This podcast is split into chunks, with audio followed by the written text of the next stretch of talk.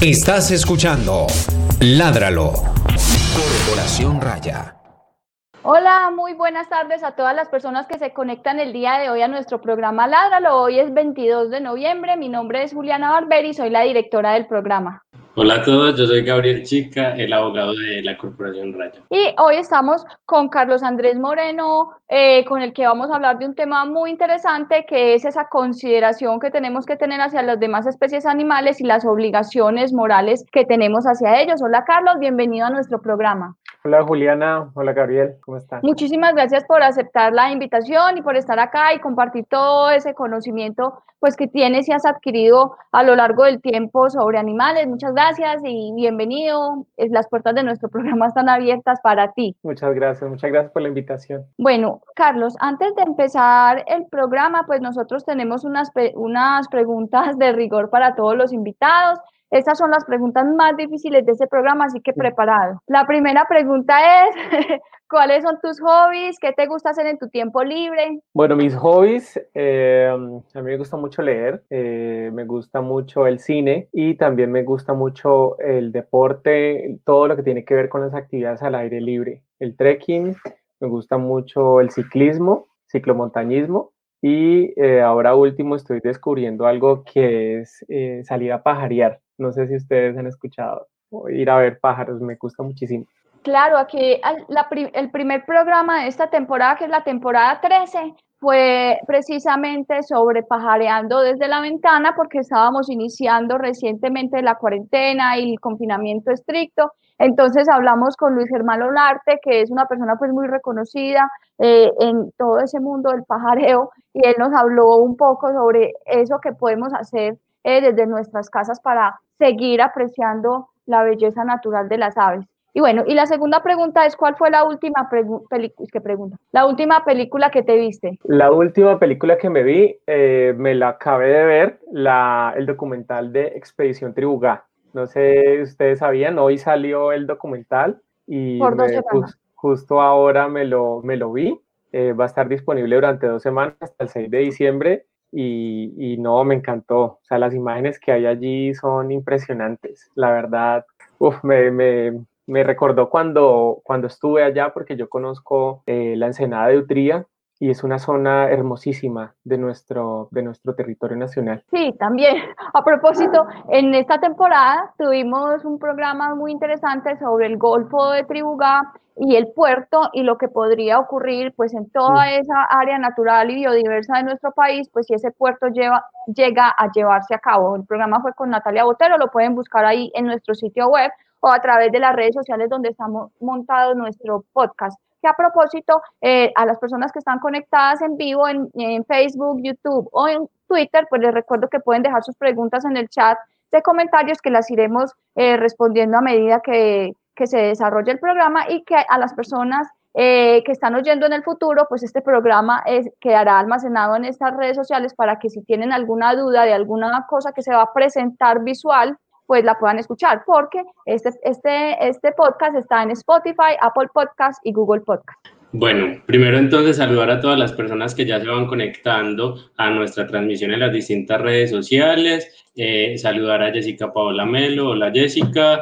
Eh, bueno, y también para quienes ya están ahí conectados, entonces de nuevo darle la bienvenida a Carlos Andrés Moreno y presentar un poco como de todo lo que él ha hecho. Él ahora es estudiante de la maestría en filosofía de la Universidad del Valle, es profesor de filosofía del Colegio Alemán de Cali, ha participado de varios proyectos académicos en defensa de los animales de Latinoamérica, estudios críticos animales y al nodo latinoamericano del Instituto, del Instituto de Estudios Críticos Animales. Me quedé por ahí como tildado un momento. Sí, tildado un momento. Sí. Como, como muy raro, pero bueno, eh, entonces de nuevo bienvenido Carlos y, y bueno, comencemos. Eh, yo antes, pues como eh, Carlos tiene una presentación que vamos a ir pues como hablando a medida que pase el tiempo del programa, pero antes yo quisiera preguntarte algo. Vos estás estudiando la maestría en filosofía, vos sos filósofo. Sí, yo soy filósofo de la Universidad del Valle. ¿Y en qué punto? Porque es que muchas veces las personas dicen, pero ¿qué tiene que ver la filosofía con los animales? Eso no tiene ninguna relación. ¿Qué, ¿Cómo fue, por lo menos en tu caso y en tu experiencia personal, ese acercamiento de tu profesión, de la carrera que escogiste con el tema de las demás especies animales? Bueno, ¿cómo fue ese momento donde yo me interesé por el tema de los animales en medio de mi carrera? Yo creo que la filosofía tiene que ver con eh, todo lo humano. todas las esferas de, humano cobija la filosofía y una de ellas tiene que ver con el comportamiento moral. Sea, cómo nosotros nos comportamos y cómo establecemos eh, que algo es bueno o que algo es malo. Y a, partir de allí surge una pregunta por eh, la manera en cómo nosotros nos comportamos con otras especies, no solamente con otras especies, sino con el entorno. Y hay una corriente eh, de pensamiento muy fuerte que más o menos lleva unos 30, 40 años, que, nace precisamente desde la filosofía con pensadores como Singer, como Martha Nussbaum, como Tom Reagan, entre otros, Francione, bueno, hay una larga lista de filósofos que eh, abordan el tema o que se preocupan por el tema de la obligación moral hacia los animales humanos. Entonces, precisamente desde la ética, que es una rama de la filosofía, se analiza esta cuestión. Entonces, allí es donde yo estoy, eh, desde que hice mi pregrado, eh, teniendo pues todas las bases filosóficas de, la mayoría de las corrientes, me quise, me quise adentrar en la, la moral y allí estoy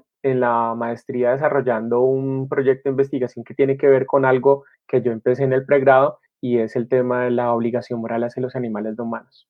Listo, Carlos. Y digamos que este, este campo que te ha interesado resulta bien interesante porque la filosofía se había ocupado siempre de otros asuntos que tenía que ver con cómo nos relacionábamos con otros humanos, ¿cierto? Con obligaciones morales que tenemos frente a los otros humanos, porque somos similares, somos semejantes, pero que consideraba que los animales no tenían nada que ver con nosotros, ¿cierto? Y que en ese sentido de, de esa diferencia que existe entre los animales, los humanos y los no humanos, pues que no tenemos ninguna relación con ellos, no tenemos ninguna obligación, no tenemos que hacer nada para reconocerlos ni para dignificarlos, sino que nada, el ser humano se ocupaba del ser humano y de sus relaciones con los otros humanos. Eh, teniendo en cuenta, por ejemplo, que esas eh, corrientes, esas doctrinas son siempre las más fuertes en las facultades de filosofía, eh, ¿cómo se te ocurrió eh, empezar a indagar por ese tema de la relación moral con los otros animales. Yo estaba viendo un, seminario de investigación sobre teorías del derecho y en un autor argentino que se llama Carlos Santiago Nino encontré una nota al pie eh, de una discusión que se daba entre el utilitarismo eh, clásico, bueno, eh, con Jeremy Bentham, Sidwick y otros pensadores. Y la discusión era precisamente sobre algo muy humano, el tema del aborto y la eutanasia. Y entonces en esa cita aparecía Peter Singer. Entonces, no sé si ustedes han escuchado a Peter Singer, es uno de, los, de las voces de, de los animales. Y él tenía una postura muy crítica en relación con el aborto. Eh, incluso eh, fue sacado, abucheado en una conferencia que dio en Alemania y, esa postura a mí, pues como esa, parte esa, esa parte crítica, un poco también siguiendo una línea eh, de acción, eh, Singer estaba eh, cuestionando la manera en cómo nosotros eh, defendemos la vida por encima de cualquier circunstancia y, por ejemplo, con la vida de los animales no nos interesa nada. Entonces allí apareció en esa cita Singer, apareció el tema de, la eutanasia, apareció el tema del aborto y yo, bueno, me eh, empecé a indagar sobre este autor porque me pareció interesante cómo él cuestionaba una idea y es la idea de la santidad de la vida humana y que eso, y que eso lo conecta él precisamente con el tema de, la obligación moral hacia los animales. Y ahí apareció el tema, me fui a la biblioteca, busqué este libro Liberación Animal y ese libro, mejor dicho, me, me, encantó, me cautivó y yo dije, yo quiero trabajar esto. Empecé a buscar los autores clásicos, a, a Bentham, toda la teoría utilitarista que estaba detrás de, esta filosofía y allí me quedé porque también encontré que no solamente él desde una, desde un, desde una postura clásica que es el utilitarismo defiende el tema de, o habla del tema de los animales, sino que también encontré a otros filósofos como por ejemplo Tom Reagan que habla desde el kantismo, un neocantismo, o Marta Nussbaum que habla desde un aristotelismo, una ética eh, distinta a la de estos otros dos autores. Y mm, allí fue como, cómo surgió el tema y allí es donde estoy. Vale, Carlos. Y bueno, la gente también siempre piensa como que la filosofía es una cosa por allá eh, súper abstracta y que es muy difícil como de, de alcanzar, ¿cierto? Eh, entonces, bueno, ya casi vamos a empezar con tu presentación, pero antes de eso quisiera como que le pudieras contar a las personas que están viendo nuestra transmisión para qué sirve hablar de esto de las obligaciones morales con los animales, eso en, la vida real, para qué le sirve a las personas y para qué le sirve a los animales. Pues para qué le sirve porque la manera en cómo nosotros pensamos el mundo y, que, un poco lo puedo conectar con la, la apreciación que hiciste al, al, inicio es por qué hablar de, de, este tema de los animales y no hablar de otros temas. Eh, yo creo que no hay tal suerte de que existen unos temas que son más importantes que otros. Yo creo que todos los temas en general son importantes y este tema de los animales nos toca mucho. ¿Por qué hablar de ese tema hoy en día? Porque los animales están sufriendo demasiado, o sea, están siendo eh, vilmente maltratados, están siendo eh, acosados día a día y están eh, sufriendo desde, no sé cómo llamarlo, están sufriendo muchísimo y sufren precisamente por los seres humanos. Los seres humanos son los que están causando la mayor cantidad de ese sufrimiento y tenemos que pararlo. La idea es detener esa, esa cantidad de sufrimiento que estamos cometiendo para que estamos cometiendo hacia ellos y la filosofía debe eh, ser un puente que permita parar ese sufrimiento. Y yo creo que eh, ese es, es, un poco el llamado que, que, está haciendo la filosofía en este momento y precisamente la teoría eh, moral. Y el llamado es que los seres humanos detengamos ese sufrimiento que estamos cometiendo, que estamos haciendo hacia seres, a seres de, de una especie distinta a la nuestra. Listo, Carlos. Comenzamos con la presentación entonces. Sí, dame un segundito. Yo, yo proyecto aquí. No sé si la pueden ver ahí en este momento. Sí, ya. Ahí está. Listo. Bueno, entonces, eh, esta presentación tiene la siguiente estructura. Eh, lo que yo voy a considerar es primero un problema, que es el problema del cual nosotros vamos a hablar, y es el tema de la liberación de briches. Ahorita más adelante les voy a mostrar una imagen, voy a hablar sobre, sobre ella. Posterior a ello, voy a hablar de Peter Singer, voy a plantear a grandes rasgos un modelo teórico y voy a hacer unos comentarios finales. Entonces, en la parte gruesa, como ustedes ven allí, es la parte de Peter Singer. Voy a tratar de hacerlo de la manera más eh, entendida posible para que eh, se pueda comprender de qué está hablando este filósofo. Bueno, entonces empecemos por el problema. En 1985, eh, el Frente de Liberación Animal, que es una organización eh, de estudiantes, bueno, una organización eh, donde pertenecen muchas personas eh, de diferentes tendencias políticas, bueno, en fin, ingresó a la Universidad de California en Riverside y encontró a un mono, un macaco, que estaba atado de, de pies y manos, estaba completamente incomunicado con el, con el medio y sus ojos estaban vendados y su cabeza estaba atada a un sonar. Em, al día siguiente de haber nacido, le habían hecho este procedimiento, le cosieron eh, con, una, con unos hilos sus párpados, entonces estaba ciego y le ataron a su cabeza ese sonar. Eh, los médicos decían que querían estudiar cómo eh, las ondas, porque también estaba atado, o sea, estaba atado a un sistema que, que le emitía todo el tiempo sonido, cómo las ondas generaban eh, ciertos comportamientos y si ese mico era capaz de recuperarse de esa situación. Em, este experimento fue duramente criticado por las personas de la época. Em, recuerdo mucho una persona que entrevistaron después de que apareció este experimento y decía que no se explicaba cómo eh, sin anestesia, sin nada, le, le, cosieron los párpados. Eso genera, un, eso genera en el animal un sufrimiento insoportable y además de eso, cómo le van a privar de su, de su madre durante esos importantes años de su vida.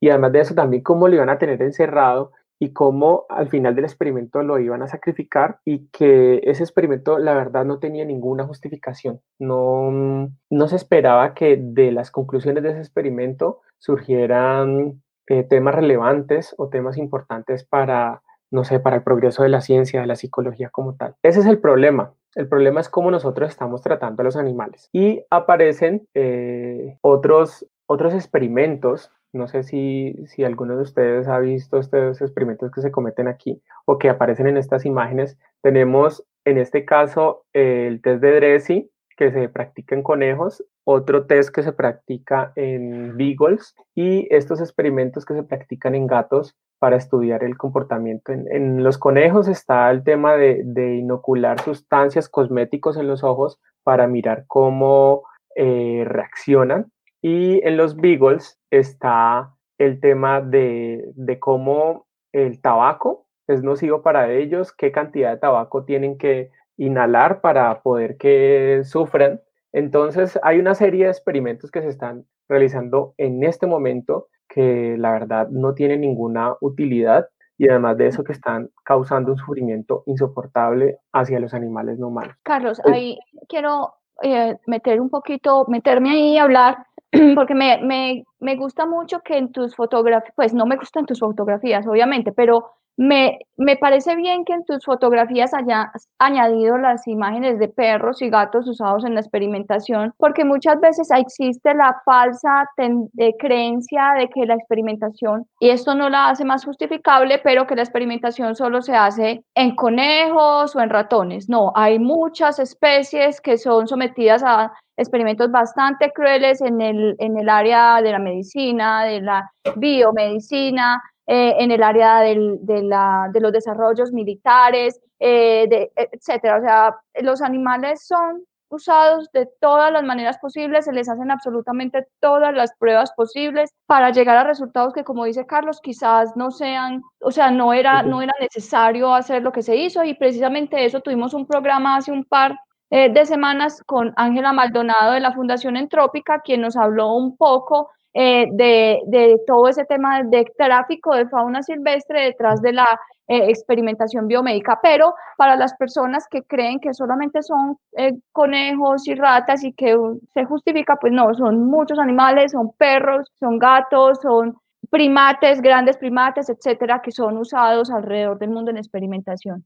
Exacto, y entonces no solamente está el tema de la experimentación, también aparece el tema del uso de los animales para la diversión tenemos las eh, peleas de gallos, tenemos las corridas de toros, eh, la pelea de, las peleas de perros callejeros. Eh, también tenemos el uso de los animales para la alimentación. grandes extensiones de tierra son utilizadas al año para cría de ganadería extensiva. los cerdos viven en unas condiciones completamente deplorables. Em, también está el caso de, de las gallinas, como eh, son encerradas en las jaulas, se les impide eh, incluso picotear, que es algo tan natural en ellas, y es, sentir el contacto de la tierra en su, en su pico. Y entonces aparecen un sinnúmero de prácticas eh, donde los seres humanos son los que están provocando una cantidad de sufrimiento a esos seres que la verdad no tiene punto de comparación. estamos en una era industrializada donde el ser humano ha tomado como su poder, su poder de, imaginación para, utilizar todos los recursos eh, que están en su entorno para su antojo, o sea, como buscando el mayor beneficio. Entonces, el mayor beneficio es divertirse, el mayor beneficio es, eh, en este caso de, la experimentación científica, eh, las pruebas, los, fármacos, todos estos laboratorios que utilizan miles de animales al año, y eh, pues esos son algunos de los casos. Entonces el ser humano utiliza a los animales para su propio beneficio sin considerar tan siquiera si ellos están sufriendo o no. Em, entonces aparecen unos pensadores que son Martha Nussbaum, ya lo, ya lo había mencionado ahora, es una filósofa estadounidense, ella trabaja en la Universidad de Chicago. Aparece un señor que se llama Peter Singer, un filósofo, estos son filósofos los que están aquí, él trabaja actualmente en la Universidad de Princeton, no sé si, no sé si está dando clase actualmente, pero creo que ya no da clases. Y aparece un filósofo que se llama Tom Regan. Em, este último falleció hace poco, en el 2017, y sobre estos dos autores yo estoy haciendo mi investigación en la maestría. Entonces voy a presentar primero a Peter Singer, que es el autor que eh, conozco con mayor detalle y me gustaría presentar el modelo teórico que este autor tiene en relación con bueno, ¿por qué tenemos que tratar a los animales como si fueran iguales a nosotros? ¿Qué pasa con esa idea de la igualdad?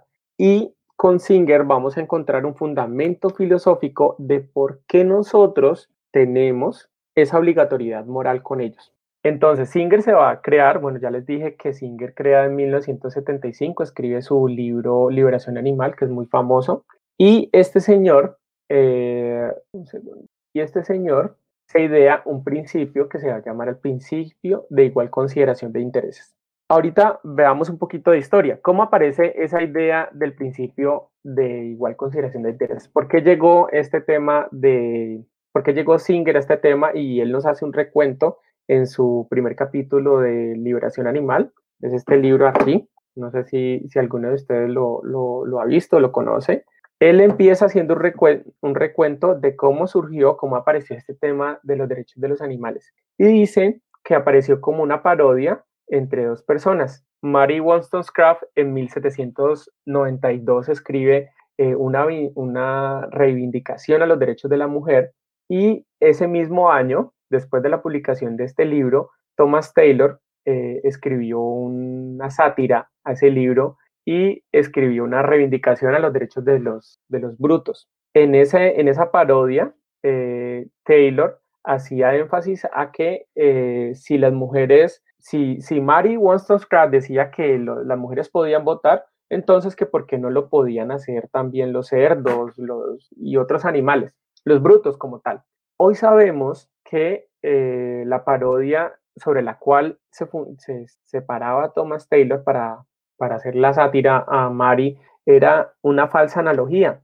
Y la falsa analogía es que las mujeres son capaces de tomar decisiones racionales sobre su futuro y los perros y otros animales no humanos no son capaces de hacerlo. Entonces, ese es el contexto de la discusión. Ahí es donde aparece el tema de los derechos de los animales. Y aparece en esa época con esos dos pensadores. Esa es la, referencia que nos trae Peter Singer. Eh, posterior a ello, eh, pues nosotros sabemos que, en esa época las mujeres no podían votar, que había todo un, sesgo histórico respecto a, si ellas podían hacer parte de la vida pública. Bueno, en fin, hay una serie de consideraciones allí. Eh, por fortuna ya hemos superado esos sesgos o hemos tratado como sociedad de superar esos sesgos. Aún existen ciertos, eh, ciertas situaciones, ciertas condiciones que nos impiden o, o se impide considerar por igual los derechos de las mujeres frente a los de los, de los hombres, pero, mm, pero ya sabemos que las mujeres sí pueden votar. Y esa, esa parodia de Taylor pues se queda sin, sin piso. La pregunta que nos hacemos es, eh, bueno, ya que sabemos que los animales... ¿Sí? ¿Me escuchan?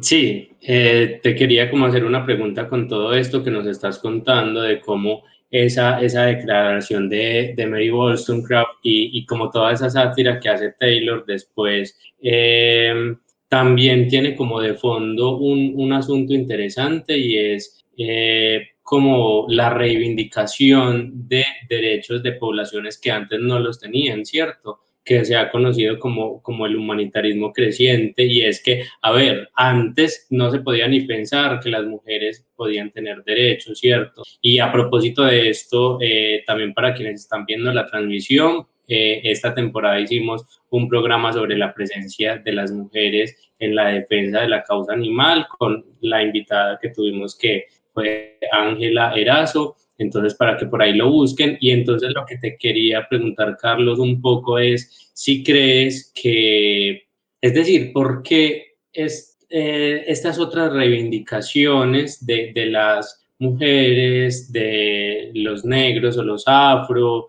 eh, de las comunidades étnicas, eh, de ciertas poblaciones, ¿cierto?, han generado mucho revuelo como en las clases, digamos, tradicionales, pero este tema de los animales, digamos, tiene una complejidad y es que quienes se oponen son como la humanidad por lo que representa, ¿cierto? Porque, eh, bueno, cuando eran las mujeres, pues era la otra mitad de la población la que se estaba como enfrentando, porque los hombres decían, no, las mujeres no pueden tener derechos, eh, lo mismo ha pasado con las otras poblaciones, pero con los animales hay una barrera adicional y es esa barrera de la especie y es que los humanos como que nos seguimos negando a que, bueno, pues a las mujeres las reconocemos, a estas poblaciones las, las estamos reconociendo, pero a los animales nos sigue pareciendo imposible. Eh, ¿Por qué pensás que puede ser como, como ese obstáculo también en nuestra visión?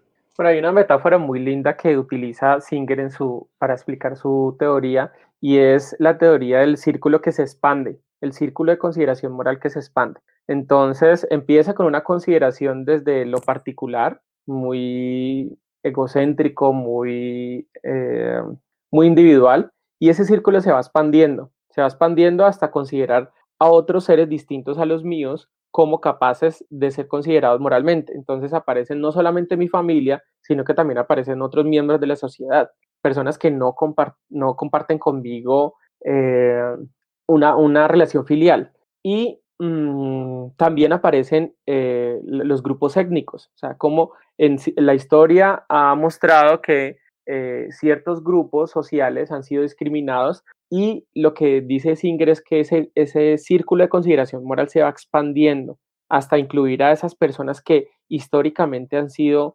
tratadas mal o no se les ha considerado moralmente. Y cuando hablamos de consideración moral es que eh, se les tiene en cuenta lo que son, eh, su sufrimiento, su interés, lo que ellos desean. Entonces se tiene en cuenta a las mujeres, se tiene en cuenta a los afrodescendientes, se tiene en cuenta a las personas que pertenecen a esos grupos que históricamente han sido excluidos de toda consideración moral. Eh, yo no sé si, si, con eso respondo a tu pregunta. Mm, no sé, eh, Gabriel. Sí, Carlos, yo creo que está bien. Yo creo que esto nos podría como también un poco llevar a, concluir que, bueno, vamos como ampliando ese círculo moral, ¿cierto? Pero como que el círculo siempre tiene unos límites y esos límites, digamos, en este caso, siguen muy marcados por la especie. Entonces, como que nos da un, como una cierta dificultad abrirlo un poco más e incluir a, esos otros que no son nuestra especie.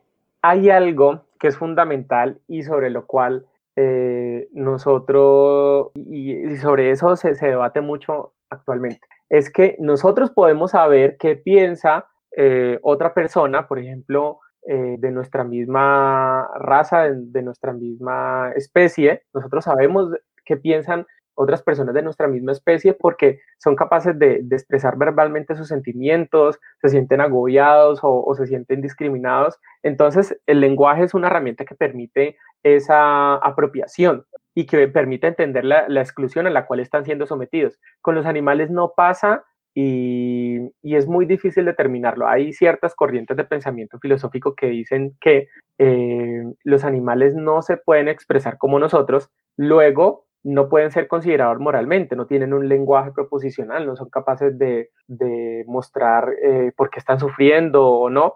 Sin embargo, gracias a la ciencia y a ciertos, eh, ciertos experimentos comparados, se ha podido determinar que el sufrimiento que tienen esos animales es muy parecido al de nosotros. ¿Por qué? Por la manera en cómo se desarrolló su cerebro, el neocórtex, que hace posible que eh, se pueda percibir otro ser, eh, ellos son capaces de percibir el, sufrimiento de otra, de otra persona, incluso son capaces hasta de, tener un sentido de la justicia. Hay un experimento que, es, eh, que lo hace este señor Franz de Waal, que es un etólogo de la Universidad de Mori, y es un experimento que dice que los chimpancés tienen un sentido de la justicia. Cuando les pasan una uva y un pepino, no sé si han visto ese, ese famoso experimento, pero el límite que muchas veces algunas personas han puesto sobre el límite de, la consideración moral de, esas, de, los, de los animales es que ellos no se pueden expresar tal como lo hacen los miembros de nuestra propia especie. Y al no poder expresarse, luego, eh, entonces no hay posibilidad de considerarlos moralmente. No sabemos cómo sienten, cómo perciben, pero la ciencia ha logrado eh, descubrir todo eso, ha tratado de superar esas barreras. Eh, así es, Carlos. De hecho, pues yo invitaría a las personas que están conectadas para que conozcan la declaración de Cambridge de 2012, donde se habla de la conciencia de los animales y, y, y, no, lo, no lo dijeron los defensores de animales, no lo dijimos nosotros, los locos de los animales, lo dijeron un montón de científicos que se reunieron para analizar no solamente ese comportamiento neurofisiológico del, del, del cerebro, ay, el perro, se alborotó el perro. No solamente ese, ese, ese, ese Gabriel, siga usted mientras tanto. No, está bien. Él es muy bulloso, él es perro. Venga, venga, venga, yo le digo un secreto, venga, venga, venga. Bueno, no. Quiere eh, salir en vivo, en directo. No, entonces, bueno, es, es, una invitación a que, a que lean sobre la declaración, porque es muy interesante y también muy bonito, pues como todas esas conclusiones que se sacaron a partir de esa reunión de expertos. aprovecho para eh, saludar a personas que nos están, eh, se están, están dejando sus comentarios en el chat. Eh, Francisco José Berrosti Vallarte, buenas tardes, saludos desde Perú. Hola Francisco, muchísimas gracias por estar conectado.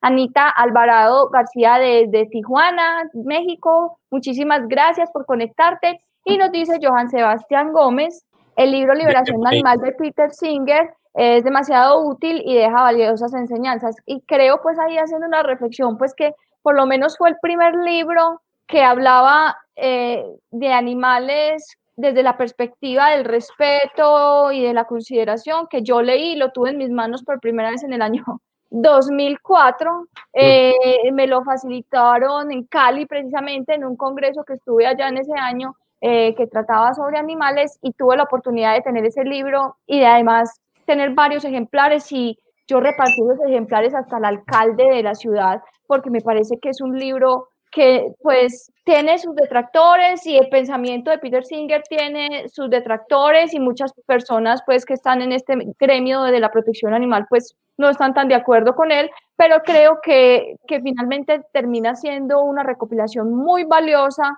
de lo que es la defensa de las demás especies animales.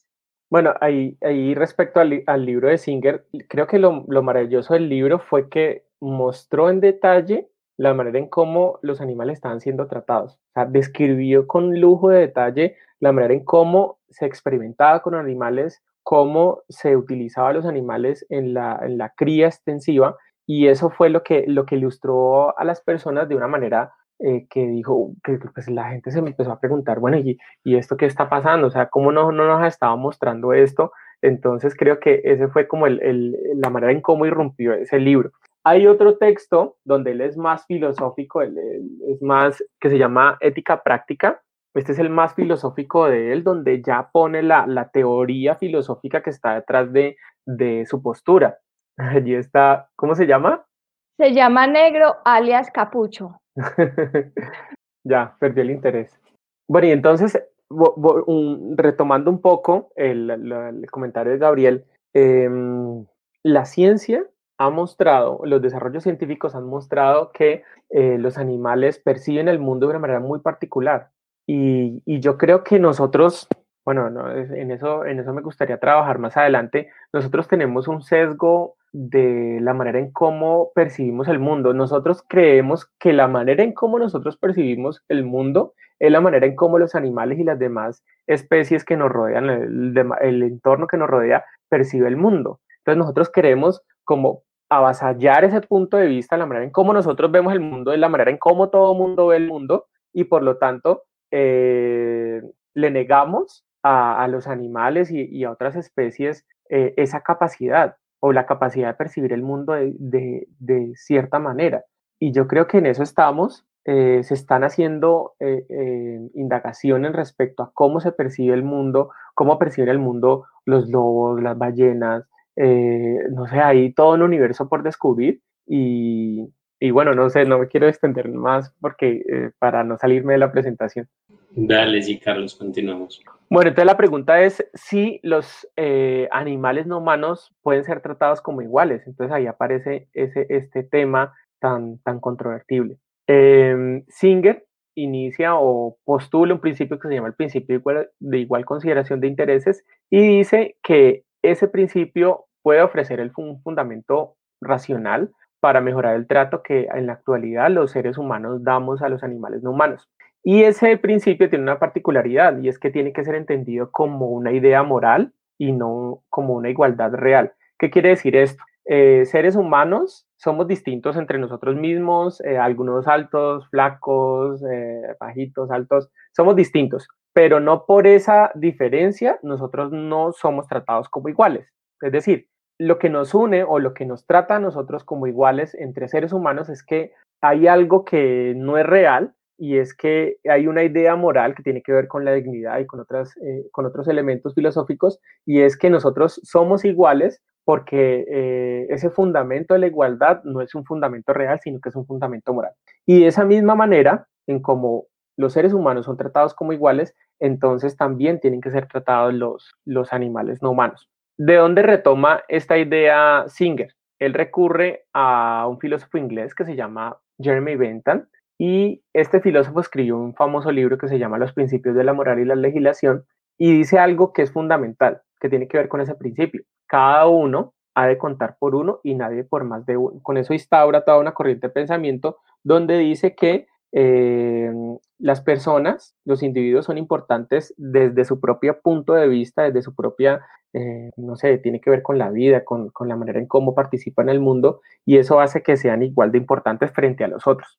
Y aparecen dos conceptos que me gustaría tratar. Eh, aparece la idea del racismo, aparece la idea del sexismo. La lucha contra el racismo y el sexismo ha tenido como fundamento esta idea de la igualdad, una igualdad que se entiende en términos morales. En analogía al racismo y al sexismo surge una nueva forma de discriminación, a saber, el especismo. Este concepto es nuevo, no sé si, si, si, nuestros oyentes o las personas que están siguiendo este podcast alguna vez han escuchado esta forma de discriminación, especismo. Esta forma de discriminación surge a partir de esas otras dos, es una analogía. Si en el racismo se tenía en cuenta la raza como el criterio a partir del cual se cometía una injusticia o se cometía una forma de discriminación, en el sexismo aparece el sexo como eh, el momento a partir del cual se comete una discriminación por tener una preferencia hacia X o Y sexo.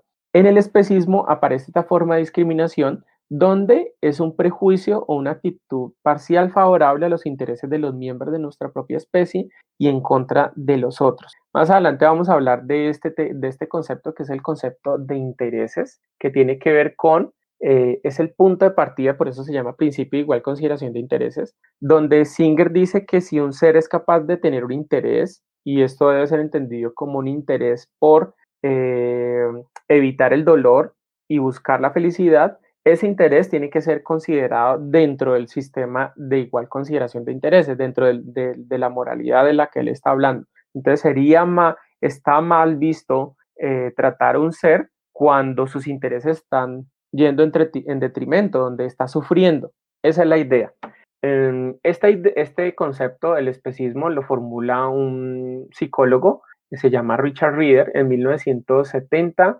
Él instauró ese término en su libro que se llama Víctimas de la Ciencia. Eh, este libro, la verdad, él describió con muchos detalles la manera en cómo los científicos estaban tratando a los animales y él dijo que en, todo ese tipo de, situaciones que él percibía, ahí se, estaba, ahí se estaba dando esta forma de discriminación que se llama especismo. Ese término aparece en 1970. En, en 1780, Jeremy Bentham escribe en los principios de la moral y la legislación lo siguiente. Llegará el día en que el resto de la creación animal podrá adquirir esos derechos que nunca pudieron ser alejados de ellos más que por la mano de la tiranía. Y esta, esta frase es fundamental, esta frase eh, Singer la retoma en muchas de sus obras y por eso la, la traigo a colación aquí, porque en 1780 se dice algo que nunca antes había dicho. Bueno, ya Epicuro eh, había hablado de los intereses de los, de los animales y de la, de la, de la posibilidad de eh, hacerse vegetariano para, eh, para tener pues, como un sistema más eh, deseable donde no sufrieran otras especies. Y este señor Bentham en, este año dice, un caballo o un perro es, más allá de toda comparación, un animal más racional, así como un animal más comunicativo, que un bebé de un día, una semana o hasta un mes. Pero supongamos que fuera al revés, ¿qué avalaría? La pregunta no es, ¿pueden razonar ni pueden hablar, sino pueden sufrir? Entonces él, él pone el énfasis de la discusión en si estas otras especies son capaces de tener el sufrimiento, si son capaces de sufrir. Y es allí donde Singer ve una, una oportunidad para, para cimentar toda su, su consideración y es que esta capacidad, la capacidad de sufrir, es el elemento a partir del cual eh, su consideración ética tiene, tiene sentido. Es decir, consideramos la capacidad de sufrir como una capacidad bajo la cual se da cualquier otro interés. Y si hablamos de, esa capacidad de sufrir, pues estamos hablando de la capacidad de sintiencia. Eh, este modelo que yo les estoy mostrando aquí es un modelo sensocentrista donde pone el foco en la capacidad de sufrimiento que tiene un ser. Y entonces, a partir de allí, eh, se hace una analogía. Si, si yo soy capaz de sufrir, si tú eres capaz de sufrir, si un animal es capaz de sufrir, si es capaz de tener esa percepción que lo que le hace es como otorgarle existencia en el mundo, luego esa capacidad de sufrir tiene que ser considerada moralmente. ¿Por qué no hacerlo? O sea, no hacerlo sería ir en contra o en detrimento de ese ser, de esa especie o de ese ser humano, y en esa medida, eh, pues no se estaría actuando moralmente. Ese es el punto de, vista que plantea el autor. No sé si tengan preguntas hasta aquí.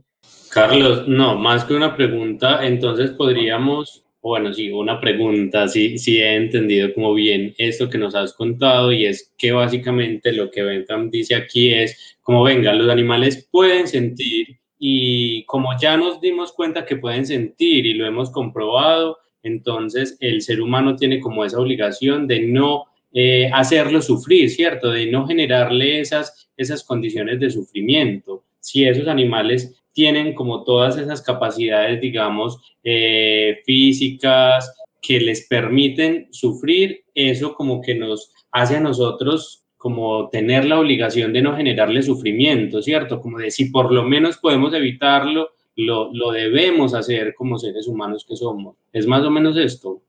Exacto. Si un ser independientemente de la especie a la cual pertenezca. Es capaz de tener esa capacidad por sentir, por sufrir. Luego eh, debe ser tratado, sus intereses deben ser tratados igual de importantes que los de los otros. Más adelante vamos a ver que hay, hay una postura, eh, hay algo que se llama que se presenta el choque de intereses y se puede formular entonces, ¿qué pasa con un ser humano que no siente, que no es capaz de sufrir? Esos son casos, casos concretos pero que no le quitan pues el, el peso a, a, este descubrimiento.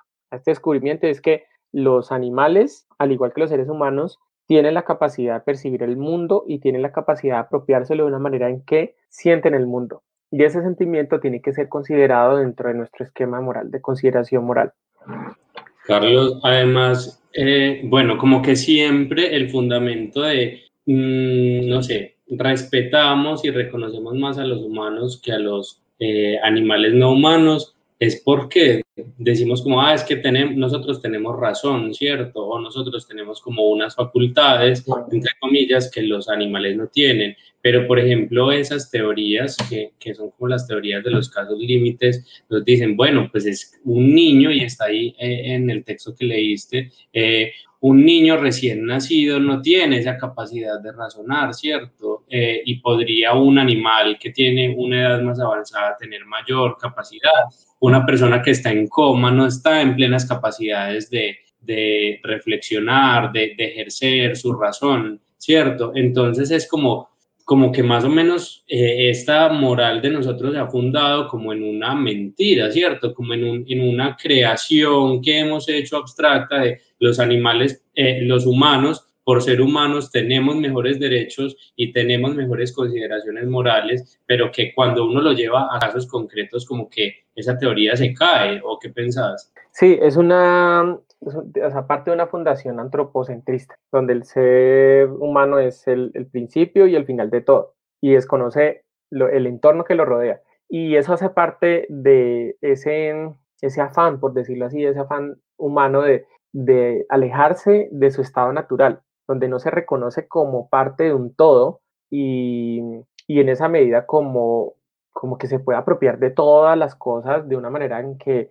no, no le interesa nada. Y yo creo que si algo ha permitido estas posturas es reflexionar sobre la manera en cómo nosotros nos relacionamos con el entorno, que es una relación, indudablemente una relación violenta, es una relación eh, poco considerada. Entonces, estos esfuerzos teóricos lo que nos hacen es llamarnos la atención por la manera en cómo nosotros nos estamos comportando con el entorno y con el medio que nos rodea. Que nosotros pensemos, bueno, cómo nos estamos eh, relacionando con, eh, con la naturaleza, cómo nos estamos relacionando con las demás especies, cómo nos estamos relacionando con nuestro mismo, eh, como nuestro mismo contemporáneo, nuestro mismo seres, seres humanos de, con otros seres humanos en general. Entonces, esta postura, estas posturas o los planteamientos filosóficos de los que estamos hablando nos llama la atención sobre la manera en cómo nos estamos relacionando con el entorno. Y de esta manera, nosotros pues tenemos, la filosofía nos sirve para, para encontrar respuestas a, a lo que estamos haciendo bien y lo que estamos haciendo mal. Y yo creo que, que este, esta postura que nos, que nos plantea Singer nos hace un llamado a que estamos haciendo, estamos haciendo como seres humanos, como, como especie, ciertas cosas que van en detrimento del bienestar o de los sentimientos de las otras y que tenemos que hacer un llamado respecto a cómo nos estamos comportando eh, con esas otras especies. Listo, entonces continuemos. Listo. Bueno, entonces. que vayamos finalizando, yo creo. Bueno, entonces está el caso de eh, este principio, eh, tiene un fundamento, es un fundamento de, inspiración utilitarismo. El utilitarismo es una corriente filosófica. Eh, Jeremy Bentham es el, es el, fundador de esa corriente y dice que la naturaleza ha puesto a la humanidad bajo el gobierno de dos amos soberanos, el dolor y el placer. Entonces, de esta manera, Singer recoge esos planteamientos y dice que la capacidad para sufrir y disfrutar es un requisito para tener cualquier otro interés, una condición que debe satisfacerse. Entonces, si un ser sufre, no puede haber justificación moral alguna para negarse a tener en cuenta ese sufrimiento. Eso es lo que nos dice Singer. Em, existen unos contraargumentos que me gustaría mencionar rápidamente. Está el caso de este filósofo que se llama René Descartes. No sé si ustedes lo han escuchado. Él tiene en su discurso del método, en el capítulo 5, dice, los animales son simples máquinas, autómatas, no experimentan placer ni dolor, ni ninguna otra cosa. Aunque chillen cuando se les corta con un cuchillo o se, les retuerzan al intentar escapar del contacto con el hierro caliente, esto no significa que sienten dolor en estas situaciones. Imagínense lo que decía Descartes en, esta época, que el, dolor de los animales era un simple mecanismo, era como el mecanismo de un reloj funcionaba, entonces usted lo podía estar acuchillando y que eso no respondía a un impulso de su propia vida, sino que era un mecanismo interno. Hoy sabemos, y aquí me gustaría retomar este planteamiento del doctor Richard Serjan, dice, decir que sienten menos porque son animales inferiores es absurdo. Puede ser fácilmente demostrado que muchos de sus sentidos son mucho más agudos que los nuestros, agudeza visual en ciertas aves, oído en la mayoría de los animales salvajes y el tacto en otros. Estos animales dependen más que nosotros, más que nosotros hoy del entendimiento más agudo de un ambiente hostil.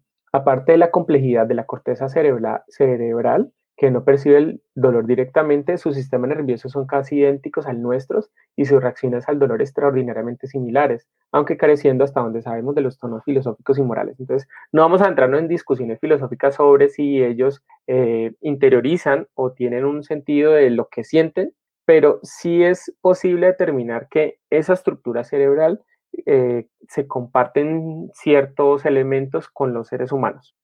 Y otro contraargumento, que es el de una línea de pensamiento derivada de Wittgenstein, dice que en la medida en que no tienen un lenguaje, entonces eh, no pueden eh, percibir el dolor. Aquí habría que mencionar qué pasa entonces con los niños, con las personas que están eh, imposibilitadas para hablar, qué pasa entonces con esas personas. ¿Será que tampoco pueden ser consideradas moralmente? Eso es lo que, lo que plantea más adelante Singer. Y este es el punto que yo quería discutir, que ya estoy tratando de finalizar. Peter Singer dice en relación a humanos y animales que no son iguales realmente desde el punto de vista moral, sí lo son. Y hay un prejuicio sobre el cual él quiere prestar bastante atención. Entonces, el prejuicio de la santidad de la vida humana y tiene que ver con el tema de la eutanasia y el aborto. Dice que algunos seres humanos consideran que siempre está mal matar a un ser humano, esa es la idea de la santidad de la vida humana, y también plantea que la única postura irremediablemente especista es aquella que sitúa el límite del derecho a la vida exactamente donde está el límite de nuestra propia especie. Entonces, hay situaciones donde los seres humanos no, no son tratados eh, de acuerdo a sus intereses porque no sufren, pero hay otras situaciones donde, el, donde aparece el choque de intereses, donde los intereses de los seres humanos chocan y los de los animales y donde hay una postura irremediablemente especista donde los seres humanos siempre van a prevalecer frente a los intereses de los otros. Entonces, esos son los temas que hay que atacar, que hay que discutir. Y ya para finalizar, me gustaría traer a colación esta cita de Singer que está en la página 56 de Liberación Animal. Lo que tenemos que hacer es ampliar nuestra esfera de inquietud moral hasta incluir los animales no humanos y dejar de tratar sus vidas como si fuese algo utilizable para cualquier finalidad trivial que se nos ocurra. Eso está en Liberación Animal y hasta allí eh, la charla, no los molesto más con filosofía. Me gustaría pues que me, comentaran eh, qué piensan ustedes de esta postura y si de pronto hay comentarios de las personas que nos están viendo eh, en este momento. Carlos, eh, sí, mm, yo tengo pues como varias cosas que, que me gustaría comentar. Pues la primera, lo, lo, primero que quiero comentar es muchas gracias pues como por esa presentación tan completa, por compartirnos parte de, de, de tu, del estudio de tu tesis de maestría, pues eh, traerlo a al lenguaje para que cualquier persona pueda entenderlo y, familiarizarse pues como con estos términos. Muchísimas gracias. Eh, y desde la experiencia mía como persona protectora de animales desde hace casi 18 años, eh, una de las cosas que, los comentarios que uno más recibe precisamente es eso de lo que hablaste casi al final ya de tu presentación y es, pero ¿por qué ayudar a los animales? ¿Por qué no ayudar entonces a los niños, a las mujeres, a los viejitos, a las personas sin casa? ¿Por qué a los animales? Entonces lo que está pasando es que ustedes no quieren a la gente o lo que está pasando es que eh, ustedes están poniendo a los animales por encima de las personas. Y, y, ese, y bueno, y uno ahí puede o en ponerse a, hacer un tratado casi que filosófico sobre por qué sí ayudar a los animales o simplemente puede poner a pelear y agarrarse del pelo y decir porque me, me da la gana. Pero eh, sí es muy, muy curioso como siempre hemos hecho esa delimitación y esa, y esa separación tan radical entre lo que es eh, el respeto hacia los animales y nuestra propia supervivencia y, el mantenimiento de nuestras comunidades, comodidades como especie. Y eso es algo pues que, que, a uno finalmente, después de tantos años en esto, le sigue pareciendo extraño que alguien no vea la relación que hay como entre esas dos cosas, entre respetar a los otros animales y mantenernos nosotros mismos como especie, porque una una, una de las de las principales consignas del desarrollo sostenible es queremos proteger, pero para poder seguir viviendo y siempre va a seguir existiendo como esa, esa, como esa premisa de que vamos a proteger solo porque nos beneficiamos nosotros, quitándoles a los animales cualquier tipo de, a los animales e inclusive pues a las plantas, al agua, al aire, a todo lo que es la biosfera, eh, que no tiene nada que ver con el ser humano, pues quitándoles como esa ese derecho supremo de existir solamente porque ya nacieron, porque están aquí, porque comparten el mismo planeta. Porque una de las preguntas que yo ponía ahí en la descripción del programa y quisiera que nos, las, nos la contestaras es, ¿por qué tenemos una obligación de proteger a las demás especies? Bueno, primero porque son, son especies que sufren, o sea, tienen una percepción del entorno que es supremamente compleja. Nosotros muchas veces no llegamos a entender la percepción que tiene un perro, un gato, un cerdo, una vaca del entorno y en la medida en que nosotros vamos entendiendo cómo ellos ven el entorno, cómo eh, son capaces de sufrir cuando son llevados al matadero, cuando seamos capaces de entender que ellos tienen una vida consciente y que, la, y, que, y que ellos perciben el medio tal cual como nosotros lo percibimos, en la medida en que nosotros entendamos que esos seres habitan un entorno como el de nosotros y lo viven igual que nosotros, entonces yo creo que de esa manera nosotros vamos a considerarlos moralmente.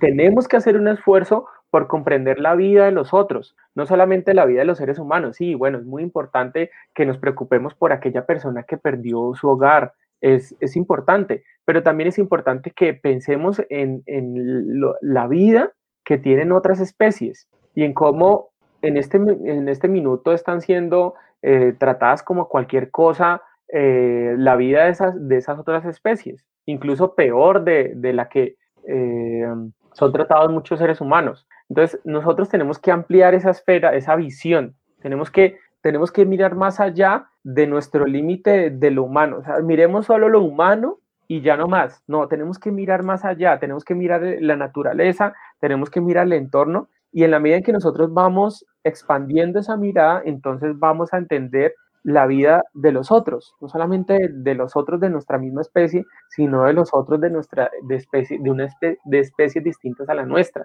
Entonces, esa es la, yo creo que esa es la, la manera de responder a esa pregunta.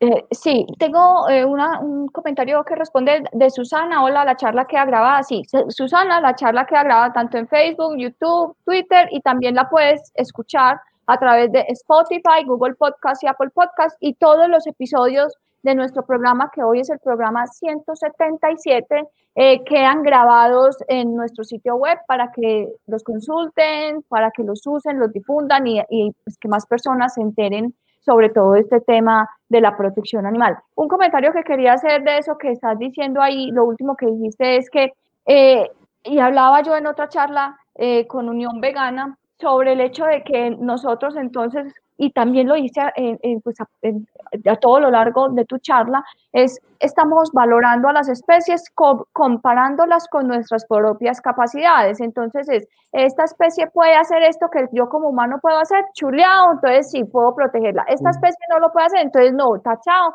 Esta sí se puede explotar, esta sí se puede maltratar, esta sí se puede asesinar, exterminar, etcétera, etcétera, etcétera.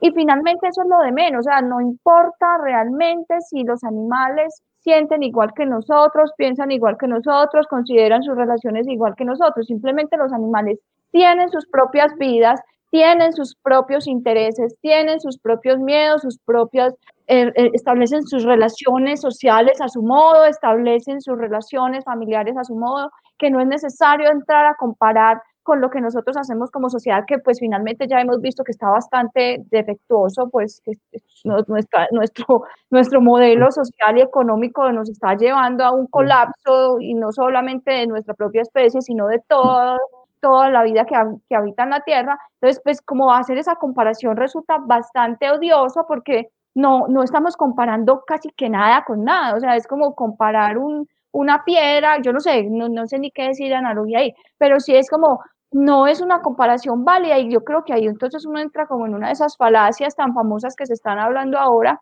de, de es un problema falso, no, no es cierto, no es cierta esa comparación, no, no, no queda eh, eh, pues como ninguna cosa establecida. Y pregunta Francisco, una pregunta para ti, eh, Carlos, ¿tienes el nombre y autor del otro libro, del otro libro que indicaste en la exposición? ¿Cuál será, Francisco? Ya hablo de Peter Singer y Liberación Animal. Ah, el de Ética, sí. Ese, ese que mostraste ahorita. Ya, Ética Práctica de Peter Singer. Y hay otro, y hay otro libro, este es, este es como el más filosófico, y hay otro libro que se llama, eh, es un libro que se llama Primates y Filósofos de Franz de Waal. Ese es un, un libro que vale la pena revisar y que muestra, esto es escrito por un etólogo, que muestra el tema de la moralidad a partir de la evolución. Y él es el que hace el experimento de los chimpancés que tienen un sentido de la justicia, o como tratar de entender esas otras vidas y, y poder sacar unas conclusiones que nos permitan considerar igualmente la vida de estos otros seres.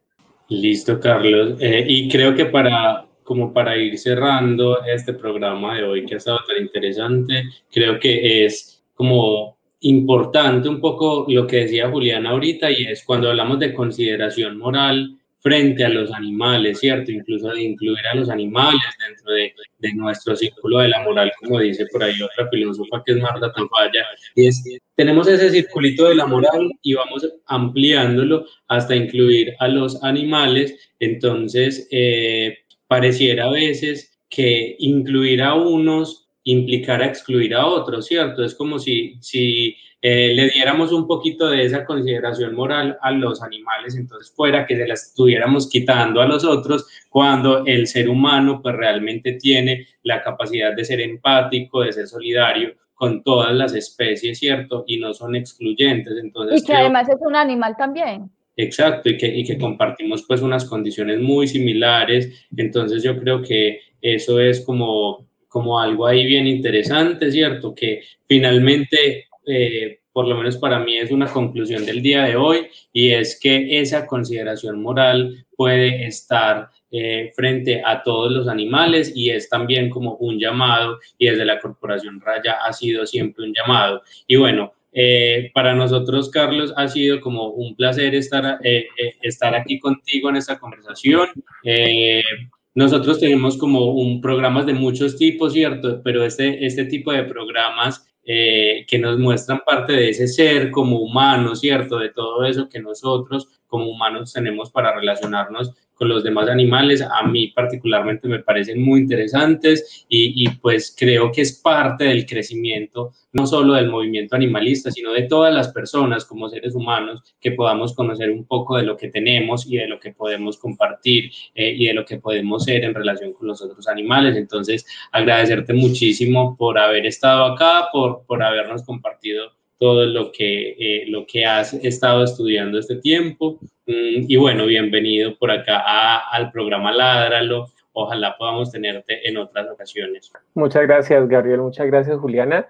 Y bueno, espero que haya sido, eh, que ustedes hayan podido entender lo que manifesté aquí, la manera filosófica como se, trate, se traté de explicar esa consideración. Y bueno, muchas, nuevamente muchas gracias por, por este espacio y no duden que si me invitan nuevamente allí estaré. Carlos, si la gente te quiere contactar, de pronto conocer más de tu trabajo o intercambiar ideas, ¿a dónde te puede contactar? Eh, yo tengo una página en Instagram que es arroba Carlos Moreno Urán. Allí me pueden seguir o me pueden buscar en Facebook también eh, como Carlos Andrés Moreno Urán. Eh, me, pueden, me pueden contactar por ese medio exacto. Esa es la, esa es la página en Instagram.